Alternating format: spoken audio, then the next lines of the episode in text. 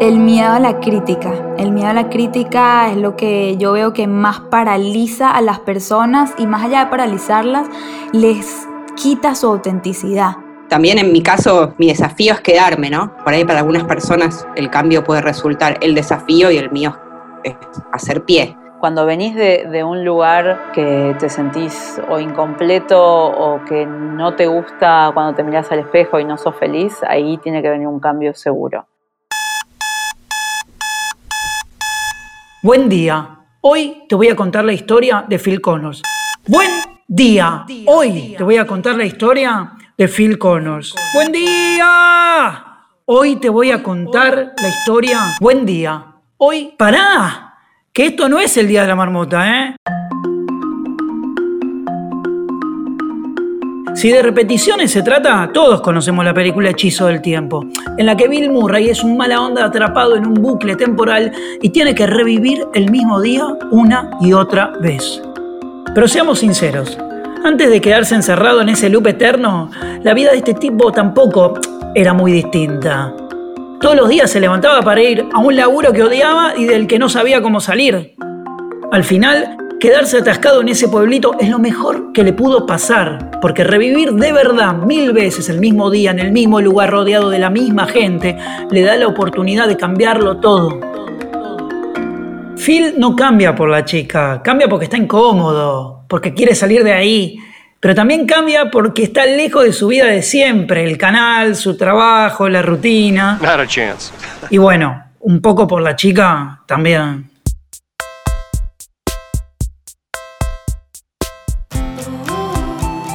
Bienvenidos y bienvenidas a Codo a Codo, el primer podcast original de Mercado Libre. Mi nombre es Esteban Menis y en los próximos episodios voy a charlar con referentes y profesionales sobre los desafíos de reinventarse y adaptarse en situaciones difíciles, especialmente en este mundo que no para de cambiar. En 2019, Mercado Libre cumplió 20 años en todo este tiempo hizo de la innovación parte de su ADN. Transformó la forma en que compramos y vendemos en América Latina e imaginó nuevas maneras de cobrar, pagar y ahorrar. Por eso hoy, que más que nunca el mundo está pensando nuevas formas de hacer las cosas, buscamos historias que nos inspiren. En el episodio de hoy voy a hablar sobre el cambio con tres mujeres que no necesitaron quedar atrapadas en el Día de la Marmota para transformar sus vidas. Es más, estoy seguro que si se quedaran atrapadas en un pueblito nevado de Pensilvania, ellas también sabrían cómo dar vuelta a todo.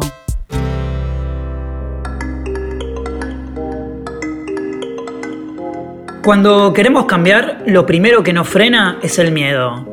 Tenemos miedo porque no sabemos qué hay del otro lado o si nos vamos a arrepentir. Pero como dice el personaje de una serie que muchos seguro vieron, nadie se arrepiente de ser valiente.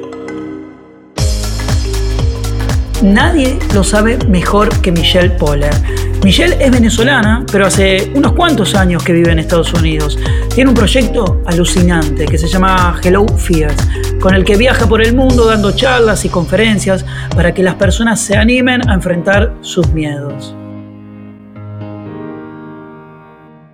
De repente, de la noche a la mañana, eh, te transformaste como una especie de, rockstar o persona que, hace esto, que va girando por distintos países, eh, obviamente en este momento con mayor cautela o ya llegará el momento de reiniciarlo, pero ¿te imaginabas esto en tu vida a tus 32 años? Nunca, nunca, ni en mis sueños más locos me imaginaba esto porque es que yo ni siquiera sabía que ser conferencista era un trabajo.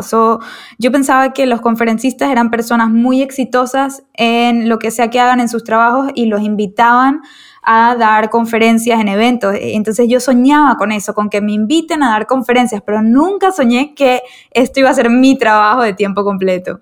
Claro, porque, a ver, para ponerlo en contexto, vos estabas, eh, eh, vos sos venezolana, te fuiste eh, con, una, con tu novio, se fueron a vivir a Estados Unidos y de repente, tras un tiempo en distintos lados, estuviste en New York donde estabas estudiando y dentro del contexto de un, de un trabajo final en una carrera surgió esto de hacer algo con el concepto de 100 días, ¿no? ¿Es así? ¿Lo querés ordenar un poco? sí, sí, sí, me vine cuando tenía 19 años y mi novio tenía 21 años, nos vinimos a Estados Unidos, cada uno a una ciudad distinta a estudiar. Después de estudiar nos comprometimos, nos casamos, nos mudamos a Miami, eh, trabajé yo en publicidad, él trabajaba en finanzas y ahí le dije, yo me quiero ir a Nueva York, quiero hacer un masterado, un posgrado en creación de marca que es lo que más me llama la atención. No me gusta la publicidad, nos mudamos a Nueva York, comienzo ese posgrado y ahí nos piden que hagamos un proyecto de 100 días, de lo que nos dé la gana y yo ahí es cuando cambia mi vida por completo, cuando yo decido hacer ese proyecto sobre el miedo. O sea, ¿y eso cómo, cómo, cómo, cuál fue? ¿Podés recorrer la primera idea que tuviste al respecto? Porque uno cuando está estudiando y vienen los trabajos, apela, no sé, a tomarse unos días, a pensarlo, a meditarlo. Aparte es un proyecto que imagino te iba a insumir mucho tiempo. O sea, ¿cómo fue que conectaste directo con la idea de mostrar tus miedos durante 100 días? Bueno, lo interesante es que antes de que nos pidan que hagamos un proyecto de 100 días, teníamos dos proyectos previos. Era uno, escribir nuestra vida soñada en 10 años. O sea, nos dijeron que soñemos en grande y escribamos nuestro mejor día en 10 años. Entonces, mira, ni con los sueños más en grande yo soñé la vida que tengo hoy y eso fue hace 5 años, o sea que no ha ni pasado el tiempo real.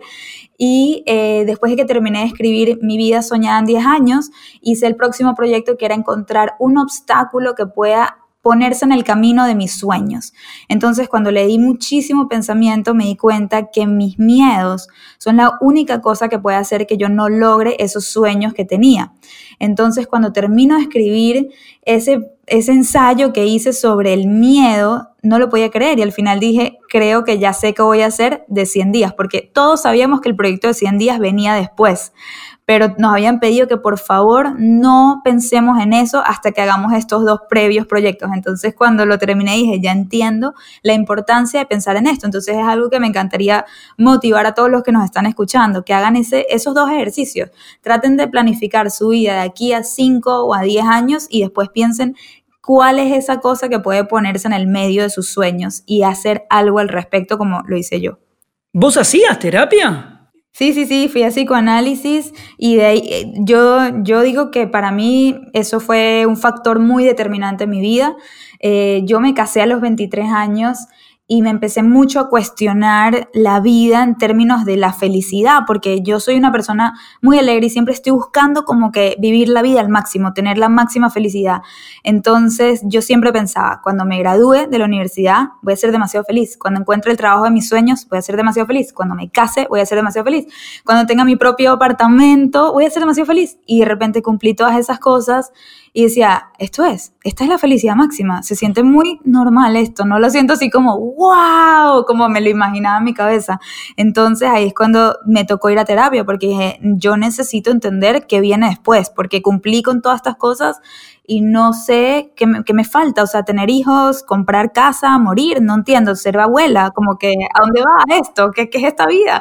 Y entonces en el psicólogo me doy cuenta que a mí lo que me faltaban eran retos, que yo no estaba lista para estar cómoda, estaba demasiado cómoda con demasiada corta edad. Entonces ahí es cuando en esa consulta con mi terapeuta decido que yo me voy a ir a Nueva York, que me voy a poner incómoda y que voy a tratar de ser alguien en la ciudad de mis sueños. Claro, vos, y entonces vos estabas terminando esta carrera, ¿no? Eh, para trabajar en construcción de marca, sale este, esta idea de los 100 miedos en 100 días, y vos no habías trabajado hasta el momento con, con, YouTube, ¿no? O sea, no, no, no, no tenías una experiencia delante de cámara, no era algo que... ¿Por qué elegiste YouTube y por qué empezaste a, a, hacerlo en esa plataforma y qué empezó a pasar en ese momento?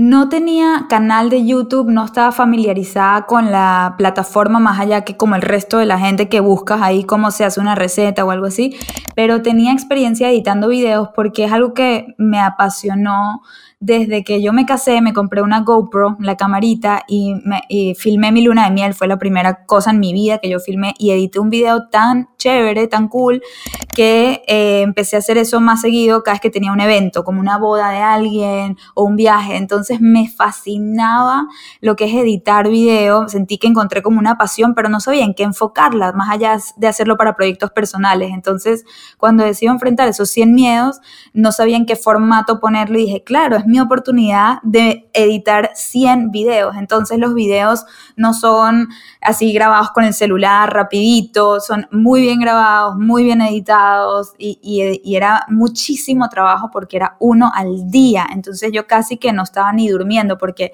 yo estaba trabajando de tiempo completo en publicidad porque esa era la condición para irme, poder irme a Nueva York, ¿sabes? Tener esa fuente de ingresos de mi trabajo. Entonces no dejé el trabajo, tenía eh, las clases del posgrado en la noche y aparte tenía que enfrentar un miedo al día, editar un video y subirlo a las redes. Está bueno que cuentes eso porque habla del esfuerzo, porque si no, después la historia contada, vos hiciste esto en el 2015, ya pasaron unos años y parece, ah, bueno, hizo en 100 días. No, no, no, no.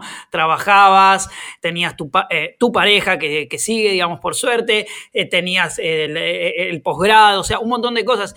Eh, de todos los que vi, que vi varios, ya uno solo ya no lo haría jamás, que es, por ejemplo, posar para, para, para que te pinten eh, desnuda en una escuela de arte. Ya eso me, ya me congelo directamente, me, aterra la idea. Y te quería preguntar, eh, que hubo algo que no premeditaste, pero que resultó como muy interesante, que es vos no hablabas mucho y vos contás que al no hablar tanto en los videos, eso hizo que se viralice más, porque empezó a, estar en a, digamos, a viralizarse en Asia o en Europa, en distintos lados, porque eran más accesibles.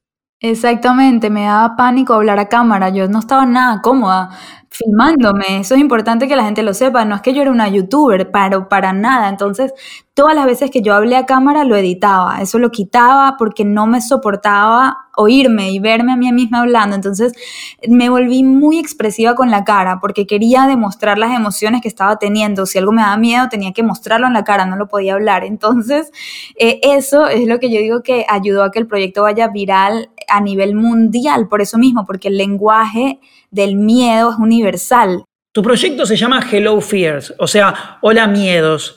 ¿Cómo lo definirías? Hello Fears yo lo veo como un movimiento, porque ya no se trata de mí, se trata de todo el mundo que me sigue, un movimiento que inspira a la gente que quiere más de la vida, esa gente que no está conforme, que dicen ya va, así como estaba yo, yo digo que mi audiencia ideal soy yo a los 25, a los 24 años, esa, esa persona que se quería comer el mundo y no sabía por dónde empezar, no tenía las herramientas, entonces eso es lo que es Hello Fears, es una inspiración muy basada en la acción, yo digo que no soy una líder de pensamiento, soy una líder de acción, porque al final del día eso vale mucho más que yo ponerme a predicar o decir cosas. Entonces, todos los días me reto a mí a salir de mi zona de confort, em, luchar un poquito más y siempre, siempre, siempre compartir con mi audiencia esa lucha, lo que dicen el hustle, ¿sabes? Cuando en verdad te pones incómodo, entonces es muy importante para mí mostrar ese lado en mis redes, en Hello Fears en Instagram, para que la gente no piense que nada de lo que yo conseguí me vino fácil y que ellos sepan lo que a mí me costó conseguir cada una de las cosas que he logrado. ¿Y qué, y qué puedes identificar, Michelle, vos, en, qué es lo que opera en la persona que no se anima a cambiar? ¿Qué es lo más rotundo que encontrás, imagino, digamos, en, como característica para, para ese cambio? El miedo a la crítica. El miedo a la crítica es lo que yo veo que más paraliza a las personas y más allá de paralizarlas, les quita su autenticidad. La gente quiere tanto agradar al otro, quedar bien, recibir, ¿cómo se dice?, elogios, que entonces decimos lo que creemos que el otro quiere escuchar y dejamos de decir lo que realmente pensamos. Entonces, a mí me frustra mucho vivir en una sociedad que importe tanto el que dirán y bueno, yo estoy aquí para cambiar eso con mi cuenta. El mundo cambia y los seres humanos nos adaptamos constantemente pero muchas veces encontrar la vuelta a las situaciones que nos presenta la vida es un desafío. Desde tu experiencia personal, ¿qué te impulsa y te motiva a superarte y reinventarte? Yo creo que las limitaciones son una razón para ser más creativos y nos las pusieron súper difícil a todos. Ahorita estábamos muy, muy, muy cómodos en la vida que veníamos teniendo. No todo el mundo, yo entiendo que no, ya, no todo el mundo estaba cómodo, pero estábamos más cómodos de lo que estamos ahora. Y de repente nos vino este sacudón del universo súper inesperado. Y entonces está en nosotros querer ver esto como un obstáculo o verlo como una oportunidad. Y entonces yo ya superé eh, la etapa donde lo estaba viendo como un obstáculo y estaba súper en negación de lo que pasó. Mi carrera entera de conferencista la vi venirse al suelo de un día para el otro. Me cancelaron las 50 charlas que tenía pautadas para este año, el lanzamiento de mi libro, no se canceló, pero cancelé toda la gira que tenía. Todas estas cosas que, que yo había visto no se dieron y pasé un periodo de negación, de victimización y de ver esto como un obstáculo y decir, ¿por qué? ¿Por qué me pasa a mí y a todos, obviamente? Pero a mí en particular, que iba a sacar el libro y estaba emocionada y decidí darle la vuelta y empezar a ver esto como una oportunidad y dije, ok, ahora en vez de hacer una gira por Estados Unidos con mi libro, puedo hacer una gira mundial. Entonces hice un evento desde mi casa virtual donde habían mil personas de todos lados del mundo, incluyendo Asia, Europa, Latinoamérica, que nunca hubiesen podido estar presentes en mi lanzamiento si no fuese por esto. Entonces es todo un cambio de perspectiva que de verdad los invito a tener porque te provoca mucho más vivir la vida desde ese ángulo. Bueno. Y hablando de cambio de perspectiva, te está escuchando una persona del otro lado que está eh, insatisfecha con, su espacio laboral. Eh, pero le da miedo dar un primer paso, con todo lo que eso significa a nivel económico, a nivel eh, preocupar a su familia, porque a veces no solo la incertidumbre es de uno, sino de los que te rodean. En una línea, ¿qué, le podrías decir para, para, invitarlo y también con respeto? Porque es entendible, digamos, esos, temor, esos temores. Yo, yo nunca invitaría a alguien a que dé un salto al vacío. Me parece totalmente irresponsable y lo que pasa con los saltos al vacío cuando no tienes nada del otro lado esperándote es que empiezas a actuar desde la desesperación y, y eso se siente. Cuando tú actúas desde la desesperación, la otra gente le cuesta conectar contigo y apoyarte porque sienten que hay algo ahí que es que, claro, la desesperación económica y de tu, de tu estabilidad. Entonces, yo siempre propongo a la gente que emprendan desde la estabilidad y entonces esto es incómodo porque tienes que ahorita tener dos trabajos básicamente de tiempo completo. El tuyo que odias, que ya te quieres ir, pero no, no te puedes ir porque te da el sustento que necesitas tú y a tu familia. Y ahora en tus fines de semana, en vez de salir al brunch, a comer, al cine, o sea, esas cosas se hacían antes de COVID, ¿no? Ahorita no mucho, pero en tiempos normales, en vez de hacer eso, te vas a quedar trabajando en tu otro trabajo y en tus noches, en vez de sentarte a ver Netflix, vas a trabajar en tu otro trabajo, lo que empieza como un side hustle, ¿no? Como algo del lado, no sé cómo se traduce side hustle, pero este, mm, ese emprendimiento que, que tienes que enfocarte en que eso poco a poco se convierta en tu trabajo de tiempo completo, que es esa pasión que amas. Si quieres emprender, pues va a tener que hacer eso, eh, pero nunca, nunca saltar al vacío.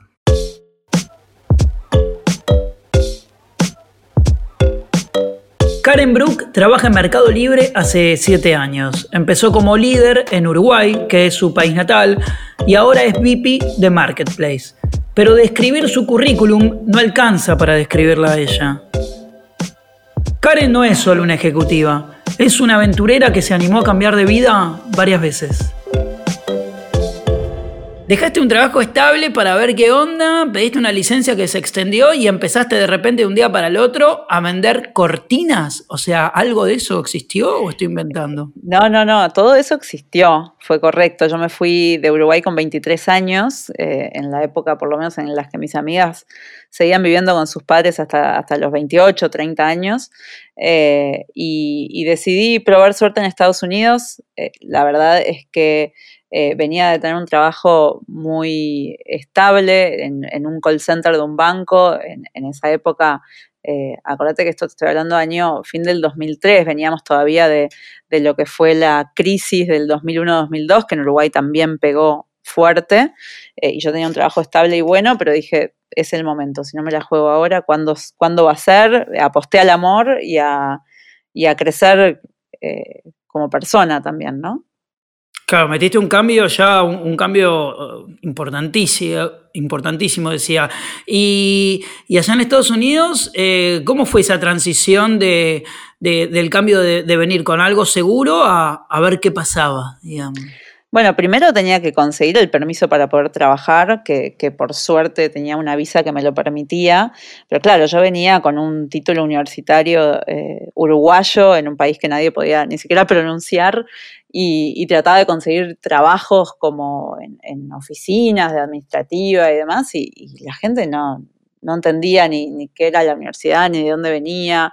Eh, y, la verdad que me costó muchísimo conseguir trabajo, así que me puse eh, para, ganar algo de, plata para sustentar la vida. Encima mi, novio en ese momento estaba estudiando, así que literalmente veníamos muy, muy de abajo. Eh, me puse a vender cortinas y estaba 11 horas parada en, lo que era el retail del momento, en una empresa eh, que hacía cortinas a medida y trabajaba sábado, domingo, feriados, etcétera, días muy cansadores pero la historia es muy linda porque a los dos, tres meses, dos meses y medio de trabajar ahí, eh, un cliente que viene y me compra, se remodela toda la casa, compra todas las cortinas y me, mira y me dice, che, sos muy eficiente, ¿por qué no te venís a trabajar conmigo? ¿El famoso italiano? ¿Es El famoso italiano Luciano Manganella y, cuando empiezo a indagar quién era Luciano, era el, el dueño de una empresa familiar de retail que, tenía una cadena de, tiendas de moda eh, muy, muy copadas, que a esa edad, a los 23, 24 años, para mí era, o sea, literalmente me gastaba todos los mangos que podía ahorrar en, moda, me gustaban mucho, mucho las pilchas. Y, nada, cuando me invitó a laburar con él y encima era de, lunes a viernes, ¿no? Horario de oficina, una vida más, más, eh, más tranquila, no lo dudé y ahí me fui. Claro, y de repente Después de 10 años, creo, en Estados Unidos, eh, aparece Mercado Libre en tu vida. ¿Cómo, ¿Cómo fue ese? Contame, creo que estabas amamantando a tu hija, leí bien, y, te llega como un mail. Contame ese momento como si fuese hoy. O sea, ¿cómo? Sí, en realidad, eh, un año y medio antes de, entrar al Mercado Libre, me mandan un mail para, eh, a través de LinkedIn para, una posición en Mercado Libre. y, y la verdad es que eso no terminó, eh, eh, digamos, eh, en una entrevista ni nada, porque era para mí muy temprano y todavía estaba, de hecho estaba embarazada de mi segunda hija y no era momento para mí en pensar en volver a, Latinoamérica, pero después de tener mi segunda hija, ahí sí decidimos con mi marido volver a, Latinoamérica y fue cuando, cuando volvimos a Uruguay que yo tenía pensado volver a, digamos, a, volcar mi experiencia en la empresa familiar que tiene mi familia en Uruguay. Em, y, sobre todo tomármela con calma un par de años, ¿no? Porque tenía dos hijas, una de dos años y una de tres meses cuando volví. Pero me llegó ese, ese mail y literalmente no, me voy a olvidar nunca, estaba amamantando a mi hija eh, eh, ya para ponerla a dormir a las 8 de la noche y, como hacemos las madres que hacemos este, varias tareas a la misma vez, estaba multitasking, miré el celular y me, llegó este mail de, también por LinkedIn a ver si estaba interesada en eh, asumir la posición de, country manager de Mercado Libre en Uruguay. Qué locura. ¿Y cómo fue pasar eh, de, un equipo, no sé, de dos personas, no sé cuánta gente tenías antes a cargo, tengo entendido al principio de 350 personas, sé que te dio vértigo, que, dudaste, ¿qué, operó en vos ahí? No sé, no te lo terminabas de creer o sentías que era un cambio demasiado grande, un temor. Todo, lo que mencionaste junto, te diría. Bueno, entonces no me eh, respondas. Otra pregunta, nada que ver. contame, contame, por favor. No, inclusive era algo que yo decía en las entrevistas. Decía, che, ¿por qué, ¿por qué me están entrevistando a mí, que literalmente había tenido dos, tres personas a cargo para un rol eh, con, un nivel de responsabilidad muchísimo mayor? Y ellos me decían, vos no te preocupes, nosotros en Mercado Libre confiamos en, en el talento y en el potencial y nos gusta tomar riesgos. Yo dije, bueno, evidentemente están tomando mucho riesgo porque yo no sé cómo manejar esto. Eh, pero la verdad es que tiene, eh, Mercado Libre tiene un estilo de liderazgo tan poco jerárquico que hace que, uno pueda liderar eh, equipos grandes por influencia y liderando también con el ejemplo y que no sea necesario tener digamos, toda la experiencia y, los procesos y la experiencia tan marcada como para asumir este rol, ¿no? Sí, y me gustaba eso que decías, que, que, los chicos si no se divierten, o sea, si los chicos y chicas obviamente, si no se divierten en el trabajo a esa edad también vuelan ese, ese, ese efecto que llamás Cabo Polonio, que es como que necesitan irse, salir, pero esta cosa de mantener eh, como, como algo vivo ahí, ¿no? Eh, siendo muy consciente de que tiene que estar bueno el trabajo, pero también no es solamente el trabajo, es, eh, no es un objetivo nada más lo que persigue un chico de esa edad eh, laboral, hay, hay un combo de cosas. Absolutamente, absolutamente. Y hay veces que, que Mercado Libre es casi como que nos rompemos la cabeza para, para ponernos en su lugar, para entender cómo vibran, qué, los, qué, qué les emociona, ¿no? Y, y eh, obviamente que, que, uno siempre tiende a pensar, bueno, la, remuneración es algo que mueve a la gente y obviamente que es importante, pero también ese sentido de pertenencia, ese sentido de propósito, eh, eso de hacerlo eh, divertido y que uno se sienta parte.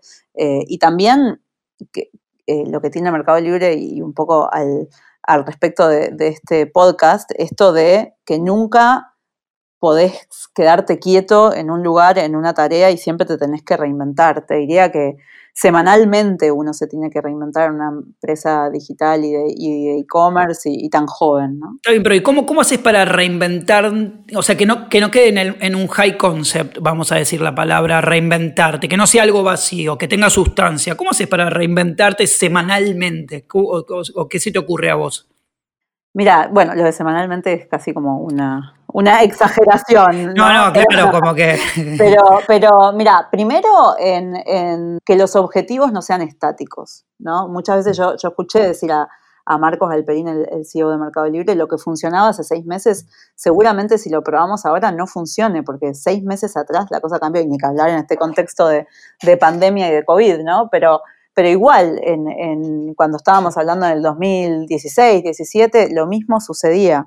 Las formas en que nosotros hacíamos, eh, por ejemplo, customer service, ¿no? de, de escuchar a, nuestros usuarios, en un momento nos dimos cuenta de que, que, nos bajaba la cantidad de gente que nos contactaba. Y no es que estaba bajando, es que se contactaban por la aplicación móvil y la aplicación móvil no tenía un link para que vos puedas contactarte.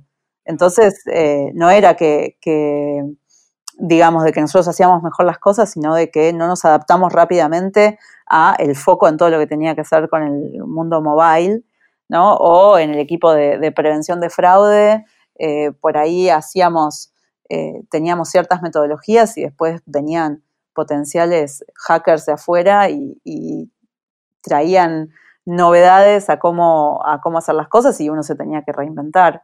Finalmente te digo, más del lado nuestro, lo que también tratamos de hacer es que la gente vaya rotando de, roles, de tareas, eh, de equipos, para también hacer que esa persona sea más, eh, más rica en toda su experiencia y en lo que puede aportarle a, a, la empresa y a los usuarios. ¿Viste en Mercado Libre alguna historia de reinvención que te haya marcado o inspirado, digo, no sé, de un compañero de trabajo o de algún vendedor, digamos, algo en particular, alguna historia, imagino, no sé, en estos años? Uy, tengo, tengo muchísimas, muchísimas historias. Eh, si querés, te, te cuento una de, de, un vendedor que hace poquito estuve en contacto con él, de, de Córdoba, eh, que básicamente eh, con el contexto COVID era una persona que, sí estaba probando vender eh, en, a través de, del e-commerce, pero vendía muy poquito, casi que anecdótico, y a, eh, en base a lo que pasó con el COVID, es, una, una, empresa, se llama el Palacio del Rodado, vende autopartes y, otros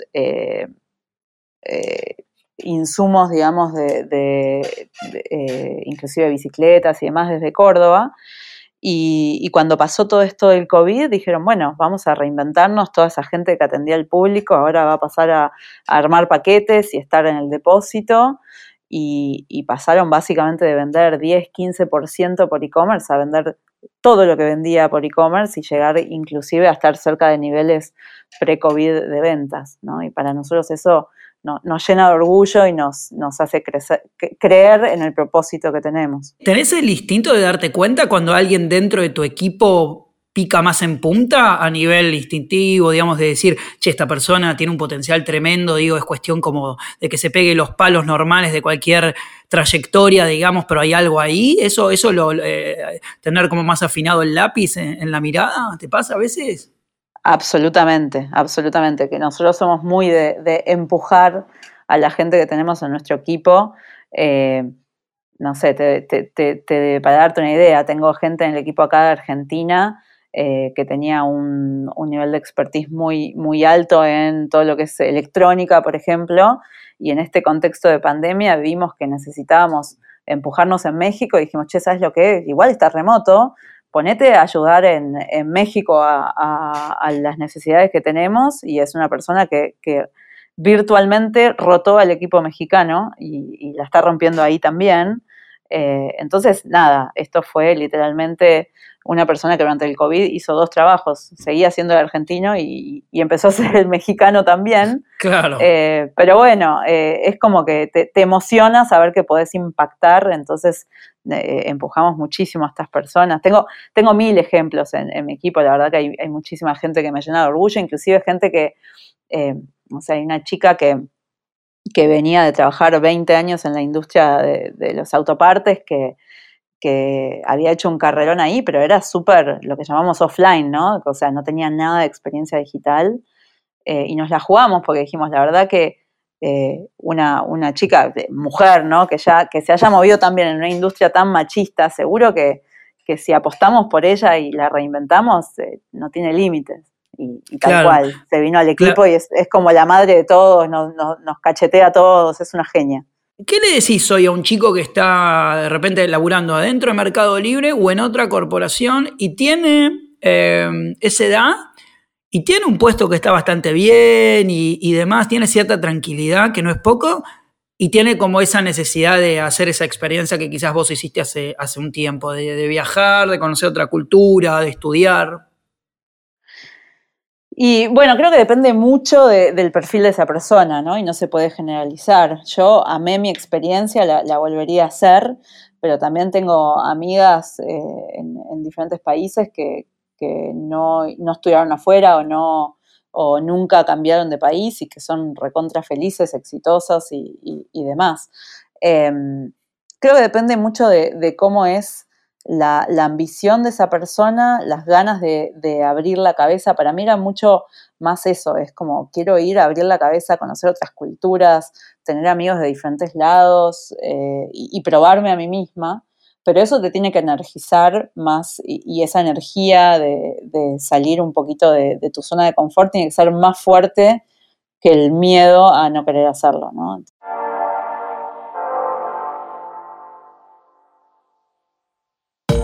María Tórtora sabe un montón sobre cambios. Entre los 20 y los 30 se mudó más de 10 veces. Sí, escuchaste bien, 10 veces. Estudió diseño de interiores, pero enseguida se dio cuenta de que no era para ella. En el 2009, en plena era de los blogs, creó Casa Chaucha, una página donde mostraba casas que ella misma recorría con su cámara de fotos para mostrar lo que varias revistas de decoraciones no mostraban. Casas reales, hermosas, imperfectas te mudaste tanto? Leía que te mudaste como 10, no sé cuántas veces, 10 veces por lo menos, entre los 21 y los 34 años. ¿Por qué te mudaste tantas veces? ¿Qué, qué hay detrás de esa, de esa necesidad? ¿Qué, ¿Qué operaba ahí en ese cambio, digamos? Digamos que estoy muy conectada con mi deseo, podría decirlo de una manera positiva. También en mi caso, mi, mi, desafío es quedarme, ¿no? Eh, por ahí para algunas personas eh, el cambio puede resultar el desafío y el mío es hacer pie. Em, los, cambios primeros fueron, fueron más de, bueno, ahora quiero tener un espacio al aire libre, ahora quiero vivir en un barrio más lindo, ahora quiero, y es una, el vaso medio lleno del eterno inquilino también, que cada dos años puedo replanteármelo. Casa Chaucha tiene 11 años, ¿no? Lo lindo que me gusta de Chaucha decís que es una verdura que está en todos lados, pero que no hay tantas recetas. Entonces esa combinación te parecía como interesante ahí para empezar a explorar. Lo que me resulta más interesante, a mí, que me gusta mucho vincularme con las personas y tratar de comprender de dónde vienen los deseos y demás, es la idea esta más antropológica de vos para retratar una casa y para contar una casa y eventualmente para que esa casa eh, vivencie un cambio, vos tenés que conectarte con quién está detrás de esa, casa, que es lo más importante. ¿Cómo, ¿Eso te llegó? ¿Cómo fue ese, cambio de la carrera de decir, che, pará, a mí me gusta más esto que estoy sintiendo? Se fue un poco armando, se fue armando, porque yo en realidad arranqué, el arranque fue un, bueno, si, si, si el mundo fuera como yo quisiera, ¿cuál sería mi trabajo? Y bueno, a mí me encantaría tener una revista donde las casas que se muestren no sean como las que se muestran en las revistas, sino una casa en la que te puedas identificar en vez de frustrar. Eh, como que me gustaba la cosa más inspiracional que aspiracional. Me, parece que, lo otro te, te eyecta y, lo, y mi propuesta era más de, de coparte, de, que la gente se dé cuenta de que su casa puede ser mejor, no importa cuál sea, como sea. Y mm, entonces, digamos que, fue en, época de nacimiento de blogs y estaba ahí, como que estaba ahí latente, digo, bueno, no voy a hacer una revista, no tengo un peso para invertir, no sé si alguien la compraría, pero si quiero puedo empezar a hacer un blog ya, ahora. Y, a los tres días de eso saqué fotos en la casa de mi mejor amiga, eh, y a los cuatro días saqué la foto de la suegra de mi hermana de ese entonces, y así, y a las cuatro casas que publiqué, ya la veía, las, veía todo el mundo. Y en tu trayectoria, en, los 11 años de Casa Chaucha, digamos, eh, ¿podrías identificar algún punto de inflexión particular, algún cambio que se te, que, se te impuso, que sentiste, que, que reinventó, que es una palabra que a mí me gusta mucho, el proyecto? Sí, sí, hay varios. Primero, bueno, o sea, hay, cosas que son a nivel personal y cosas también que, fueron pasando en el mundo exterior, ¿no? O sea, en, un momento de la vida me di cuenta que tenía que dejar mis trabajos y dedicarme a eso. Fueron varios años de trabajar eh, ocho horas en, otra cosa y, el resto del tiempo dedicarme. Entonces, bueno, el, empezar a pensarlo como, como un proyecto de vida, tal vez fue a los dos, tres años de, del proyecto, ¿no? Y ahí empezar a, meterme en, mambos que, tal vez no estaban en mi esencia, que es, bueno, cómo comercializar, toda esta cosa de cuando uno está en la parte creativa, no me interesa mucho, y eso me costó, pero bueno, también decir, si, si es mi trabajo, tengo que, que vivir de esto. Me gustaría saber, ¿y alguna vez metiste un cambio y al tiempo dijiste, malísimo, o sea, o sea, sí, todo bien, la filosofía de, bueno, lo tenía que pasar, pero ¿me puedes contar una que decís, che, mira, iba por acá, doblé a la derecha, me bajé acá y, me la llevé puesta?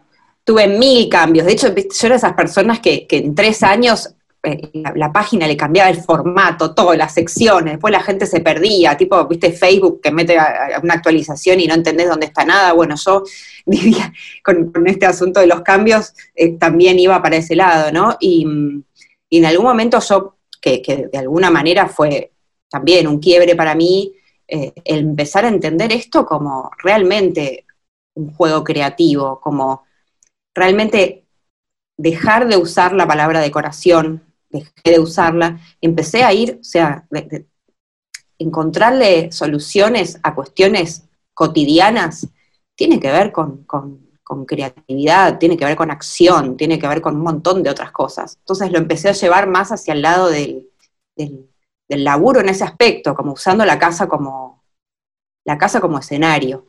Y, y, sí, empecé a proponer ejercicios de creatividad con la casa, como, no sé, eh, eh, hacía desde una mesa de luz, eh, te hacía, que se hacía un listado de 50 formas de usar la mesa de luz que no sea como mesa de luz. No sé, como delirios míos que después se terminaron transformando en otras cosas, en talleres, en, contenido de libro, pero en página a nadie le importaba. a nadie le interesaba. La gente quiere ver la casa, la historia, y siempre me mandé a hacer contenido no tan estructural, sino más satelital, digamos, y que, para mí me ayudaba a reforzar lo que yo quería decir, pero, pero no tenía ni de casualidad la llegada que tenía a mostrar una casa y contar una historia. ¿Qué pensás que cuál va a ser el próximo cambio tuyo? Eh, ¿Va a ser de, irte a vivir a otro lado? ¿Pensás que te vas a quedar ahí? ¿Te asusta la idea de, que, de no saber o flotás ahí con, voy, Voy, voy fluyendo, no, no me asusta para nada no, no, no sé, porque además en este momento estoy tan contenta con todo, estoy tan contenta con la casa, todo, que por mí me quedo para siempre, pero yo en general cuando habito los lugares los habito como si me fuera a quedar para siempre, pero abriendo la puerta a que cuando ya no me funcione más, listo, a otra cosa.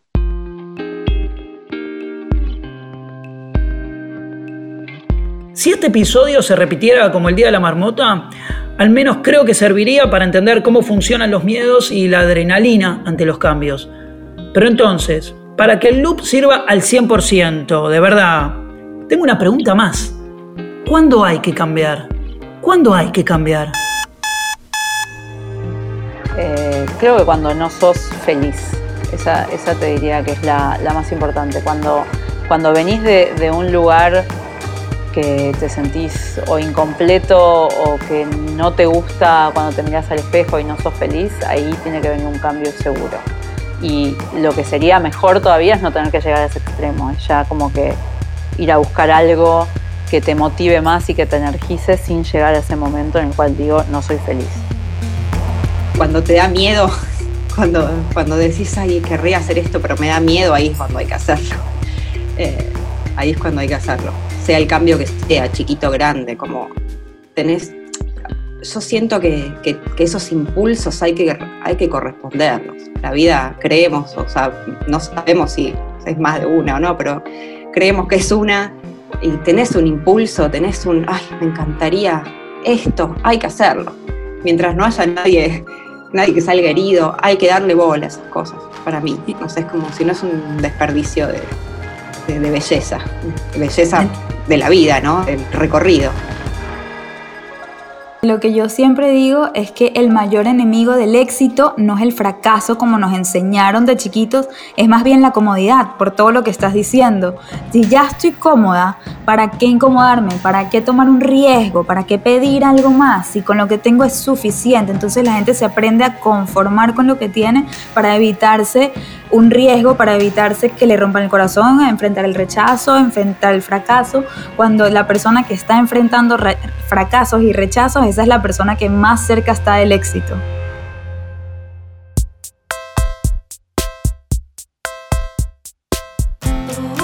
Llegamos al final de este episodio del podcast de Mercado Libre en el que compartimos ideas, visiones del mundo, experiencias e historias para seguir creciendo junto a miles de personas de toda América Latina.